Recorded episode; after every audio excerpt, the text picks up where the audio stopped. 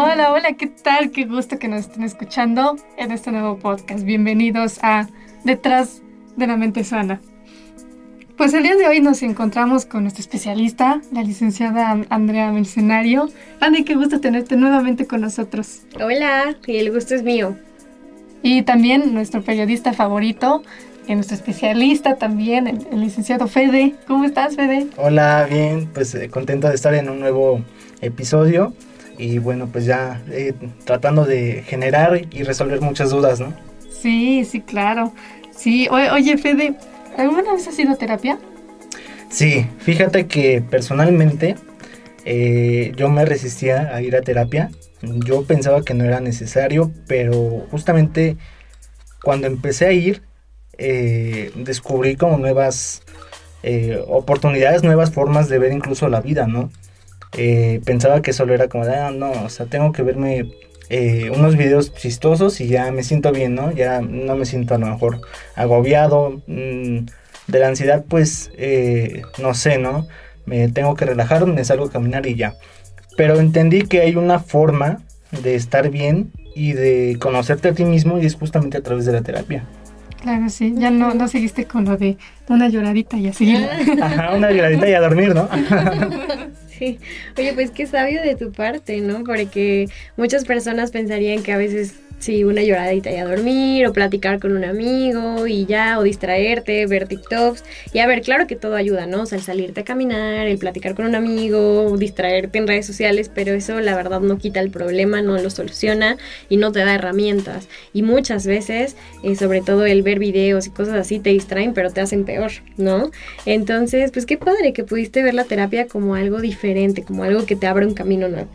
Sí, sobre todo creo que es una forma de de vivir una nueva experiencia. Eh, la verdad, eh, yo se los confieso a todos los que nos ven a escuchar, que al ir a terapia abrí mi panorama, ¿no? En muchas eh, situaciones empecé a conocer, por ejemplo, patrones de la gente, ¿no? Gente a lo mejor, como ahora le llamamos tóxica, ¿no? hay gente con la que yo no compagino y yo no lo sabía identificar, ¿no? A partir de que ya pues voy a terapia y empiezo como este proceso, hay pues varias cosas que yo, yo le llamo como superpoderes, ¿no? Porque son cosas que antes no, no sabías y que pues prácticamente sí te ayudan o te facilitan la vida, ¿no? Sí, es que justamente ahí está el punto. ¿Por qué ir a terapia? ¿Qué es lo que nos lleva a ir a terapia? Pues una de las razones que yo siempre he dicho a mis pacientes es que hay que super, es cuando, cuando algo ya nos supera, ya supera nuestras fuerzas, ya supera nuestra, nuestra emoción, que tú dices, ya no puedo lidiar con esto. Pero tampoco hay que quedarnos en eso, ¿no? Porque hay que tomar la terapia como cualquier ida al doctor, ¿no? O al nutriólogo o al gimnasio, algo así. ¿Tú qué dices, Andy?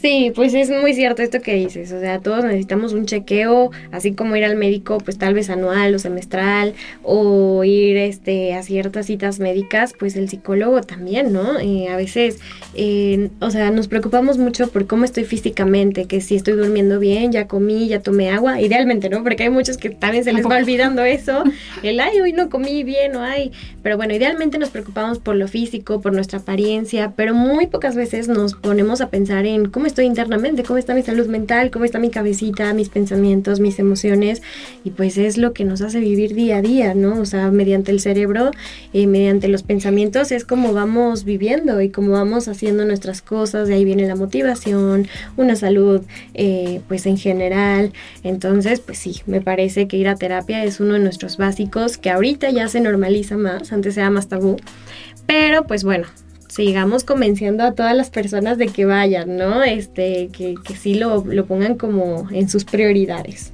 ¿Saben cuál era de esas dudas que a mí me generaba el ir a terapia o no? Eh, ¿Cuánto tiempo voy a estar eh, en terapias? Este, no sé, me van a medicar.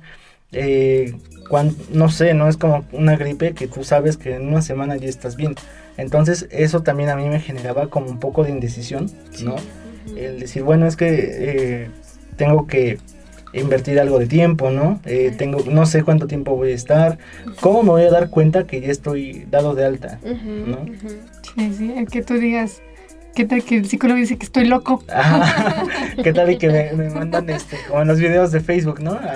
sí. Me mandan a detener y... sí, pues sí, bueno, también respondiendo a tu pregunta, que, que sí es muy cierta, de cuándo, cuándo sé que estoy dado de alta, la verdad es que no hay una, un tiempo en específico como tal. O sea, normalmente son 8 a 10 sesiones, normalmente. Pero eso varía.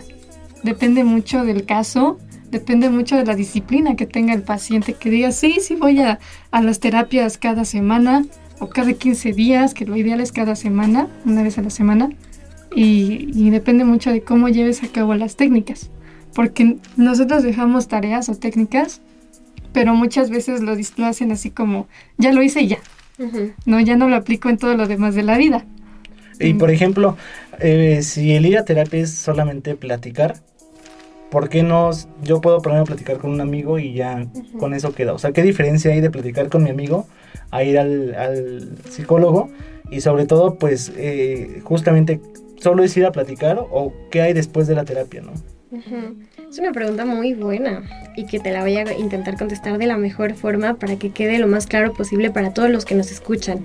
Claro que ir por un cafecito con un amigo, con un familiar, ayuda, ¿no? O sea, te desahogas, platicas, te ríes, pero en primera cuando vas con alguien es normalmente como para dialogar, o sea, es te platico y luego, ay, a mí también me pasó esto, y ay, no, yo te cuento esto desde mi experiencia, y ay, no, y interrumpimos, y ay, o sea, no es una plática constante y en terapia te escuchas a ti mismo. Vamos a pensar, pensar que es como si tuvieras un nudo en tu cabecita, ¿no? Ir a terapia es empezar como a, desenlazarlo y que empieces a escucharte a ti mismo. El psicólogo no te va a decir qué hacer, no te da consejos, más bien te hace escucharte y te deja técnicas, ¿no? Que eso es algo muy diferente que con un amigo, a lo mejor, o sea, el terapeuta si te pone técnicas desde un método científico, viendo lo mejor para tu diagnóstico, em, no te juzga, cosa que no sé, por ejemplo, si luego estamos pensando en algo y se lo cuentas a tu amiga, ejemplo, amiga, regresé con mi ex, tu amiga mete sus juicios, ¿no? ¿Cómo que vas a regresar con tu ex? Un psicólogo no te va a juzgar, más bien te va a ayudar a entender por qué lo vas a hacer, ¿no? Entonces eso es algo muy importante, que en terapia no hay juicios. En un amigo, pues posiblemente sí los hay, ¿no? Porque quiere lo mejor para ti como tu amigo, porque hay un cariño de por medio. Por eso es que no se puede atender a un, familiar o a un amigo cercano. Sí, sí, además a veces sí corre peligro también porque aconsejan mal y demás, ¿no? Entonces sí, sí es importante que, tengan en cuenta eso, que cada quien tiene una vida distinta. Y estas técnicas que bien menciona Andrea eh, son adaptadas a esa persona, a cómo piensa. Entonces es muy importante que por eso vayan a, terapia, para que no se dejen llevar por cualquier cosa. Y ojo también las redes sociales. Hay muchas cosas que aparecen en TikTok, en Facebook, de cosas como reflexiones, etcétera, muchas veces hace que nos confundan más. Una paciente me decía, es que me apareció esto y creo que yo soy así. Ah. Me apareció un video con TOC y yo creo que yo tengo TOC y, no, no sí. siempre ansiedad. Sí, sí, sí, es muy cierto. La gente se autodiagnostica con TikTok, creen que TikTok ya es el mejor médico del mundo y pues no, no es así. Nos identificamos, pero no quiere decir que lo tengas. Así es, sí. ¿Y qué pasa con esto? Bueno, hay, hay personas que evidentemente piensan que ir al psicólogo es muy caro, ¿no? O que es para cierto estatus social. Y recurren a estos llamados blogueros o estos este, coach, ¿no? Motivacionales y todo esto. ¿Es recomendable, por ejemplo, acudir a estos coach? ¿O es, no sé, un complemento? ¿O de plano nada, no? Pues yo, yo digo que, eh, mira, o sea, teóricamente no es lo mismo psicólogo que un coach. Pero la verdad es que yo siento que no está tan peleado, o sea, son cosas muy diferentes, formas de trabajar muy diferentes. Lo que sí creo es que hay que tenerle más confianza en la psicología porque es una ciencia. Es una ciencia, eh, las técnicas están estudiadas ya por muchos científicos y a, nivel cerebral. Tienen una, un, o sea, se puede comprobar que sí funcionan. Con el coaching, pues bueno, todavía está como en pañales. Y como sabemos que eh, también es lo que me surge la duda, ¿no? O sea, a final de cuentas a, las psicólogas les respalda un título, ¿no? Un documento oficial de, por las autoridades. También creo que es como un poco peligroso confiar tus emociones o tu vida, ¿no? A un coach que pues también no sabes pues qué tipo de preparación tenga. A lo mejor hay varios que dicen, no, es que yo ya lo viví, tengo más experiencia que tú. Y te dejas guiar, ¿no? Entonces creo que está algo peligroso también como confiar en estos coaches. Claro. Sí. vamos a lo mismo. O sea, no podemos generalizar. No dudo que haya coaches que lo hagan con buena intención y que tengan un buen método. Pero como bien dice Luz, no, no tiene la ciencia, no está fundamentado. Eh, por lo mismo no hay como tal un título. Tal vez hay que sí cursos de coaching y demás, que no dudo que tengan lo suyo, ¿no? Pero es algo totalmente distinto a la psicología, porque la psicología es ciencia, está fundamentada, está estudiada a nivel cerebral, como bien lo dice Luz.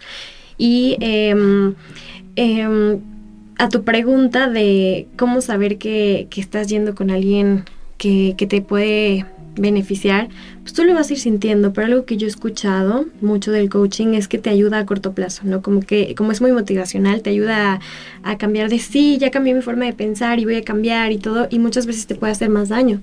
En cambio, la psicología primero te lleva como a ver, o sea, qué es lo malo, cuál es el problema, trabajar con emociones, al principio no es tan bonito y por eso la gente luego se desespera, ¿no? Porque quieren ver un cambio muy rápido que en el coaching se ve más a psicologías a largo plazo, es un, es un estilo de vida que te da la psicología, que te hace ahí sí cambiar por completo y sanar. Del coaching no sé si, si se puede hablar tanto de una sanación, quizás solo de una superación. Sí, sí, sí, por eso sí, sí es muy importante tener todo eso en cuenta y mejor asistir a terapia. Exacto. Yo creo que estamos hablando de cosas que suceden actualmente, ¿no? Que ya no se ve tan mal la terapia ni la psicología, pero por ejemplo, ¿qué pasa con las personas que nunca fueron en su vida a terapia? ¿Qué es lo que les puede pasar? ¿Es malo nunca ir a terapia?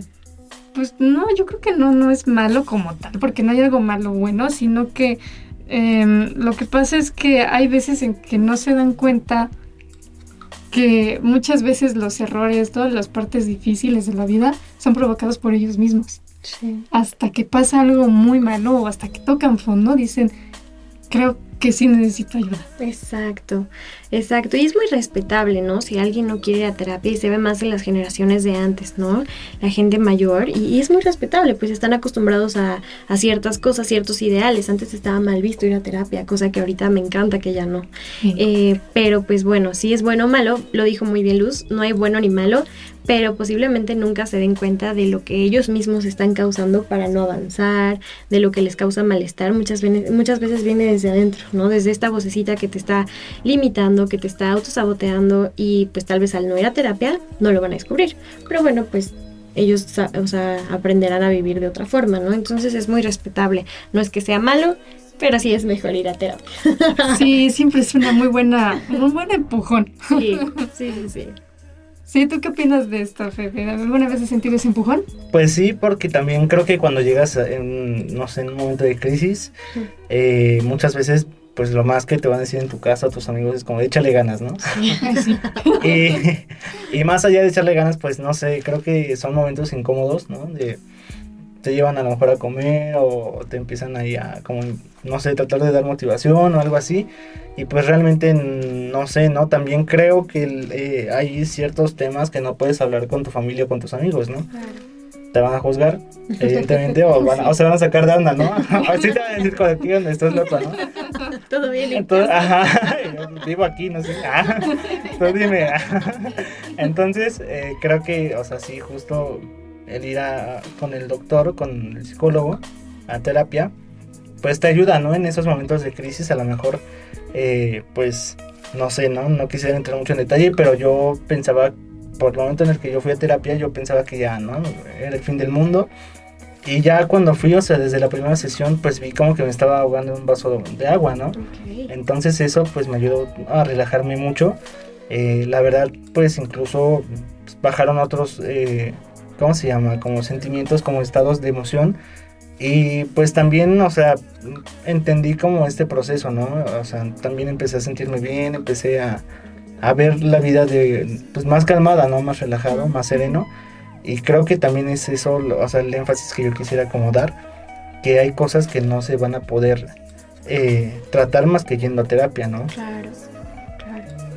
Sí, incluso también como, como psicólogas, eh, todas nuestras especialistas de la clínica eh, llevan un proceso terapéutico, un proceso en, terapia. ¿Por qué? Porque también incluso aunque nosotros sepamos del, del, cerebro, de la, mente, también tenemos cosas que trabajar.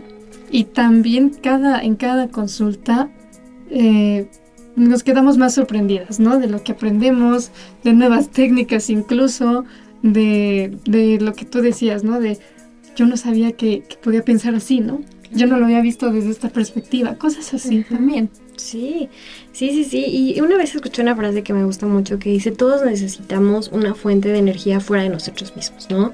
O sea, a veces creemos que, que podemos con todo y me gustó mucho lo que mencionaste en un principio, Luz, que ir a terapia tal vez puedes empezar a verlo como cuando algo ya supera la fuerza, ¿no? O sea, cuando dices, ya no sé qué hacer, me siento desesperado, no sé ni por dónde empezar. En terapia puedes lograrlo, ¿no? O sea, puedes empezar a ver por dónde empezar, empezar a entenderte, conocerte.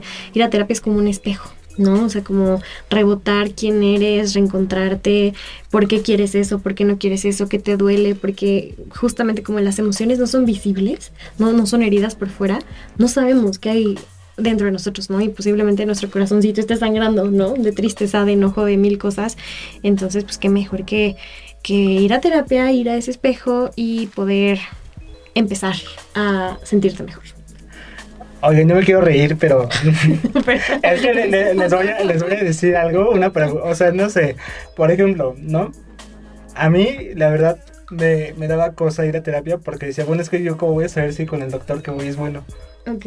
¿No? o sea, eh, me genera como un poco de risa de la situación, ¿no? Pero sí me, sí me generó esta duda y dije, bueno, o sea, yo le voy a confiar a alguien, pues no sé, como mis secretos, mis problemas, pero ¿cómo sé que es bueno, no? O sea, ¿cómo podemos identificar a un buen psicólogo? Yo diría que, bueno, una son las recomendaciones, ¿no? O sea, ahorita ya actualmente puede ser que tú le preguntes a alguien y decirle, ¿conoces a un psicólogo? Sí, es bueno, ten este, ¿no? O incluso verlo desde las, redes sociales, ¿no? Versus los testimonios, ¿no? Que hay. O también puedes probar con uno con un psicólogo, ver cómo te estás sintiendo, qué, qué tanta confianza te está dando y poco a poco puedes ver si vas viendo avances, si tú crees que estás avanzando, que ya te estás controlando más, no sé, los arranques de enojo, los arranques de tristeza, cosas así. Sí, creo que es muy buen punto. O sea, el tema de que te refieran a alguien de ahí, como que ya de cierta manera te están diciendo, confío en esta persona, te va dando mi recomendación. Punto número dos, pues sí que sepas la preparación de esta persona, ¿no? O sea, si tiene especialidades, si tiene diplomados, eh, qué corriente tiene, tener un previo contacto con esa persona, una llamadita o un mensaje que te vaya como explicando a qué vas a ir, ¿no? O sea, quién es esa persona. Y una vez que ya estés en la primer consulta, justamente es ver tú cómo te sientes de cómodo, porque de verdad hay muchos casos de psicólogos muy exitosos, muy buenos, pero si a ti no te da confianza, o sea, si tú por algo no hiciste un clic terapéutico, no va a funcionar. Entonces yo lo que te diría más clave sería el cómo tú te vas sintiendo. O sea, desde la primera sesión de si me lateo o no tanto. Si ya le dudaste, mm, ya también podría ser una red flag. Y luego ir, irle dando chance, ¿no? Como de, a ver, ah, llevo tres sesiones y sí siento un poco de avance aquí. No es que ya mi problema se acabó, pero ya siento un avance, veo un cambio, me gusta ir a las sesiones con esta persona, me reto, o sea, es un reto para mí, porque no solo es bonito de, ay, me dice lo que quiero escuchar, no, o sea, es bonito de que hay confianza, hay empatía, pero también es un reto escuchar cosas que sé que tengo que cambiar, es un reto escuchar cosas que me duelen porque tengo que trabajarlas y finalmente removerlas. Entonces, pues creo que es como tú te vayas sintiendo, es esta corazonada, este sentimiento de tú confías o no confías, ¿no? Sí, también, este, digo, por experiencia propia de mis pacientes, que sí me han dicho, es que eh, con el psicólogo anterior era como medio hippie, así literalmente, era, como un hippie, porque me, decía, no, pues es que tienes que llevártela con más tranquilidad, más amor, y como que todo era como que medio psicodélico, ajá, Y otra paciente me había dicho de que, que mm, su psicóloga empezó a hablar más de su vida que, pues de que pues que ella hablara, ¿no? Ajá, entonces también puede empezar a ver ese tipo de, puntos. Fíjate que yo estuve viendo también y varios se quejaron por, bueno, ¿no? O sea, del sondeo que más o menos hice. Y dicen, bueno, es que yo realmente voy al psicólogo, pero solamente estoy hablando. Entonces, pues pagar para ir a platicar o ni siquiera platicar porque no tengo una respuesta, pues también qué sentido tiene, ¿no? Hablo la pared. Ajá, entonces pues, eh, o sea, yo creo que Mm, Me llegó a pasar y yo también lo llegué a pensar sinceramente. Pero creo que la clave está en las preguntas que te van haciendo, ¿no? Claro. O sea, a lo mejor el, el doctor solamente habla dos o tres veces, pero con esas preguntas pues tú llegas a una respuesta. A lo mejor no, no sé, yo también lo que quisiera hacer énfasis de la terapia es que no es que sales de la terapia y ya estás como curado, ¿no? O sea, es un proceso como mental, ¿no? O sea, Claro. a lo mejor hay cosas que me cayeron el 20 luego, luego, y hay cosas que pues todavía no me caen o me cayeron Claro. una semana después, ¿no? Entonces también creo que es importante destacar que no va a haber un, un cambio inmediato, ¿no? Sí, es muy bueno eso que dices, ser paciente, ¿no? En el proceso. Y esto que dices también de, del que hay pacientes que, que a lo mejor mencionan como no quiero ir a hablar, hablar, hablar. Sí, como que el psicólogo tiene que saber hasta qué punto. Hace rato justo Luz y yo hablábamos de este tema, ¿no? De eh, cómo es una primera sesión y cómo, cómo son las consultas. Depende con cada paciente, es un traje a la medida. Em, hay pacientes que necesitan llegar a desbordarse, ¿no? Entonces necesitan hablar, hablar, hablar, hablar, se llama catarsis. Entonces, pues tú lo que tienes que hacer es dejarlos que hablen, hablen, hablen, porque a lo mejor ellos mismos ni se han dado cuenta de todo lo que traen. Pero pues sí intervenir, ¿no? De a ver, oye, pero aquí por qué, o sea, hacerlos pensar, ¿no? Y hay otros que de plano es como de, ¿cómo te sientes? Bien. Mal. O, o bien. Porque, no sé, entonces ahí tienes que guiarlos con preguntas. Pero como bien lo dijiste, o sea, con una o dos o diez o las preguntas que sean, pero tienen que ser claves para que se lleven algo a reflexionar y que no solo sea como, pues vine a chismear con mi psicólogo, ¿no? que digo, es parte de la terapia también, o sea, el contexto y todo, pero sí tiene que haber una, una intervención con técnicas. Sí, porque sí nos gusta el chismecito. Sí nos gusta el Sí. chismecito. Oiga, no sé si han visto este meme de, de donde está de Bob Esponja, de la señora Po, que está en, en un como cuarto de puros este cojines y, y es como un este ¿cómo se llama? no? O sea, es como una Eh, Como un cuarto así un cuarto psiquiátrico y, sale no el meme este yo después entré en confianza con mi psicólogo no Ajá, o sea, pero, pero hago este, esta referencia al meme porque pues eh, no, o sea, hay que quitarnos ese estigma, ¿no? O sea, el ir al, al psicólogo, pues no es como que te vayan a decir estás loco, ¿no? O sea, Sí, al no, contrario. No. De hecho, un, un punto muy importante del código ético del psicólogo es no juzgar, ¿no? O sea, no puedes meter tu ética, de hecho. Y, y a veces eso es complicado, ¿no? Pero un buen psicólogo no va a meter su, su juicio. ¿Por qué? Porque automáticamente ahí ya estás sesgando, ¿no? Y, y no te puedes ver a ti en la terapia, o sea, es esa persona. Porque tal vez tú dices, es que yo no haría esto. A ver, tú, pero tu paciente lo está haciendo y por algo y ayúdalo a él, ¿no? Y eso se llama empatía. empatía. Y al contrario, cuando no, cuando no hacemos eso se llama contratransferencia, cuando te estás como eh, identificando o algo así, estás metiendo tus juicios, es hacer contratransferencia. Y ahí lo más ético es canalizar a ese paciente. O sea, si sientes que no estás pudiendo con eso, es canalizarlo con alguien más. Sí, sí, así es. A veces sí es un poquito pesado, pero, pero sí, sí, ya sucede. Y otro punto muy importante es que nosotros como psicólogos no conocemos la palabra locura. Ni, ni mal, ni bien tampoco. Nada de eso. O sea, para nos, y la parte como tú dices de juzgar, tampoco lo conocemos. No está en el vocabulario. Por ejemplo, así de bote pronto, ¿no? Que hay personas que tienen como culpa, ¿no? O que se sienten eh, dañadas, agredidas. No sé, yo siento que eh, una de, de las premisas básicas de ir al psicólogo es o que eh, te sientes víctima o victimario, ¿no? Pero eh, eh, justo quisiera destacar esto que pues no hay acciones buenas o malas, ¿no?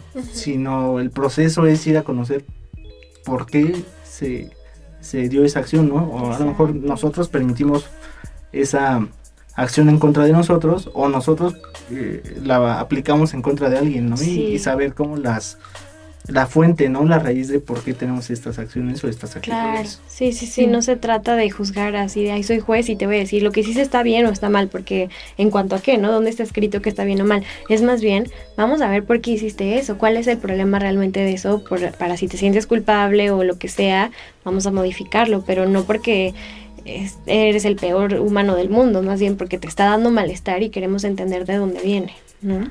Sí, y parte también de complementar a lo que dice Sandy, que es muy bueno, es también que en terapia se aprende a diferenciar entre, más bien a transformar la culpa a responsabilidad. Exacto. Porque la culpa, ¿qué pasa? Cuando uno hace algo mal, se autoflagela Sí. y empieza a decir, es que no fui buen, buen papá, no fui buena persona, no fui buen novio, por eso se fue mi pareja, todo, ¿no?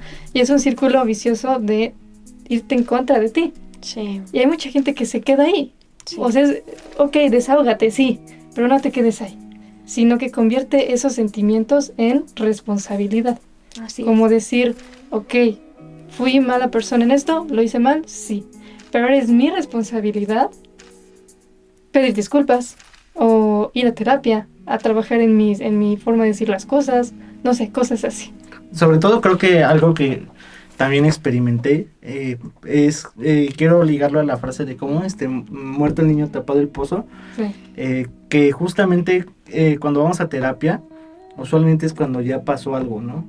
Ya, no sé, este, rompimos con nuestra pareja o tenemos un, no sé, ¿no? Nos sentimos tristes o tenemos un problema, pero justamente lo que quisiera también comentar es que si, tenemos, si estamos viviendo un problema o incluso aunque no lo vivamos, podemos ir a terapia y prevenirlo o resolverlo de otra forma, ¿no? A lo mejor eh, se me viene a la mente el caso de, no sé, de una pareja, ¿no? Este, a lo mejor en vez de ir para superar a tu ex, ¿no? Podrías ir y intentar salvar la relación o terminarla de una mejor forma sin que sientas como tú ese impacto, ¿no? Claro, es que la terapia hay que verlo como un estilo de vida, porque justo casi todos dejamos al final las cosas, ¿no? O sea, ya cuando está el problema, ya cuando se, derra- se derramó la, la gota del vaso de agua es cuando vamos y ahí es cuando ya vamos en crisis, ¿no? Que está bien, o sea, eh, es súper válido porque pues cuando nos sentimos mal es cuando acudimos normalmente por ayuda. Pero el punto es verlo como, como un estilo de vida en el que podamos prevenir, podamos tener las herramientas para cuando sea necesario ya usarlo. Es como ya tener nuestro botiquín de primeros auxilios para cualquier emergencia, ¿no? Entonces, pues sí. Sí, sí es muy cierto esto que dices. Casi todos esperamos que a que caiga esa gotita para ir a terapia. Y bueno, pues ya, o sea, ya hablamos desde el punto del paciente, pero también ustedes, tengo entendido que ustedes también van a terapia, ¿no? Claro. Sí, sí, es nuestra obligación también ir a terapia. Sí, sí, porque los típicos comentarios que no me dejarás mentirlos, como que la gente nos dice mucho, tanto en chiste y en no tan chiste, en chiste el, ay, estás triste, lee tus apuntes. Y en no tan chiste es ya cuando, ¿cómo? Si tú eres psicólogo y no sí. estás pudiendo controlarlo. A ver, Sí. perdón, pero soy persona también. ¿no? Oye, pero sí sirve revisar tus apuntes. o- Porque yo luego no sé cómo hacer una nota y si me sale, ¿no? Sí, o sea, a ver, más que apuntes, como que revisar los conocimientos que tienes y o las técnicas de, a ver, Tu examen, hacer ¿no? esto, sí. Me imagino a Andrea ahí viendo el examen. Y yo, a ver, es el que reprobé. Ah. examen, que no pasó. Ya no voy a poder este, superar a mi ex. Ah. O también los apuntes que haces en terapia también. Sí, sí, sí, tenemos que ir a terapia constantemente. Eh, una cosa es ir a terapia para tus problemas, o sea, como tal en terapia, bueno, por lo menos yo no es como que hable de, de mis pacientes, de cómo me siento con eso, no, más bien hablo de lo mío, de mis problemas, de mis emociones. Y aparte está bien de repente tener grupos de supervisión para cuando te atoras con un paciente, obviamente todo esto es confidencial, no es como que digas mi paciente de nombre tal, no, no, no, o sea, solo dices paciente masculino, paciente femenino, porque a veces sí necesitamos retroalimentación entre colegas de, a ver, este caso se me está complicando, ¿tú qué harías? ¿Qué técnica has hecho? ¿Qué corriente manejas? ¿No? Pero sí, la terapia es más bien para un uso personal, porque pues también nos atoramos en cosas, también sentimos. Sí, sí, claro, sí. Y no nada más también por eso, sino que también, si no trabajamos en, en algo, porque dejen de decirles que todos tenemos un trastorno mental. Todos, todos, todos padecemos algo. Incluso nosotras. Y Ujú. para eso también es la terapia, para trabajar en eso que tenemos y no diagnosticar mal a un paciente. Claro. No, eh, no- incluso no, no darle un mal tratamiento, porque es algo que nosotros lo llamamos es proyección. Que es, es precisamente eso, de que yo tengo ansiedad, mi paciente tiene ansiedad, entonces yo voy a, a- a ayudarla conforme mi experiencia sin darme cuenta. Así es, sí, exacto. No puedes estar bien para alguien más si no estás bien tú primero, ¿no? Entonces necesitas estar bien mentalmente, físicamente para atender a alguien. Y esto también es algo que si nos está escuchando algún psicólogo por ahí, em, también saber cuándo eres capaz de dar terapia y cuándo no. De repente también pasa que podemos tener nuestros bajones y nuestras crisis pues de repente, ¿no?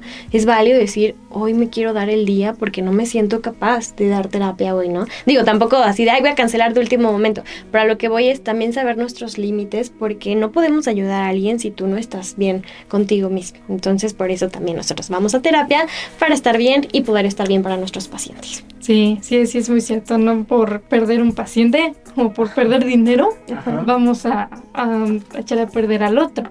Oye, pues yo les quiero, yo les quiero comprometer de una vez en vivo a, a- a justo abordar esa parte de, pues sí, o sea, todos conocemos el lado del paciente, pero qué es lo que vive un, un terapeuta, ¿no? Un psicólogo y, por ejemplo, pues voy a dejar esta pregunta que espero responder, responderla en un siguiente programa, no ahorita, para que también quien nos esté escuchando se quede eh, ahí este, con la duda. Pero, por ejemplo, ¿ustedes qué hacen cuando llega alguien y les cuenta una, una experiencia muy fuerte, ¿no? O sea, o cómo le hacen para no ponerse a llorar o para no enojarse, ¿no? Que... No me respondan porque eso lo vamos a ver Ah, ok. en otro podcast. Ok, ok. Pero, pues sí, o sea, eh, pues ya volviendo al tema principal, eh, creo que sí, o sea, si lo pudiéramos como enlistar, o sea, te sientes mejor emocionalmente, te tienes nuevas herramientas para manejar situaciones en el día a día y a final de cuentas, pues eh, el psicólogo pues no es para desahogarse, ¿no? Es una eh, arista, pero creo que es para terminar de conocerte a ti mismo. ¿no? Sí, sí, sí, sí, me gustó tu estrategia de que lo vamos a ver el siguiente podcast para que todos los que nos están escuchando estén pendientes también del siguiente porque vamos a tener temas interesantes. Hace ratito que hablabas de algo de cómo sé que es un buen psicólogo al que voy a ir, creo que sería un tema importante hablar de red flags de psicólogos, ¿no? Sí, sí. O de pacientes. Metemos la pregunta. Ajá. También, también. Sí, ¿no? Sí. O sea, pues, no, bueno, ya.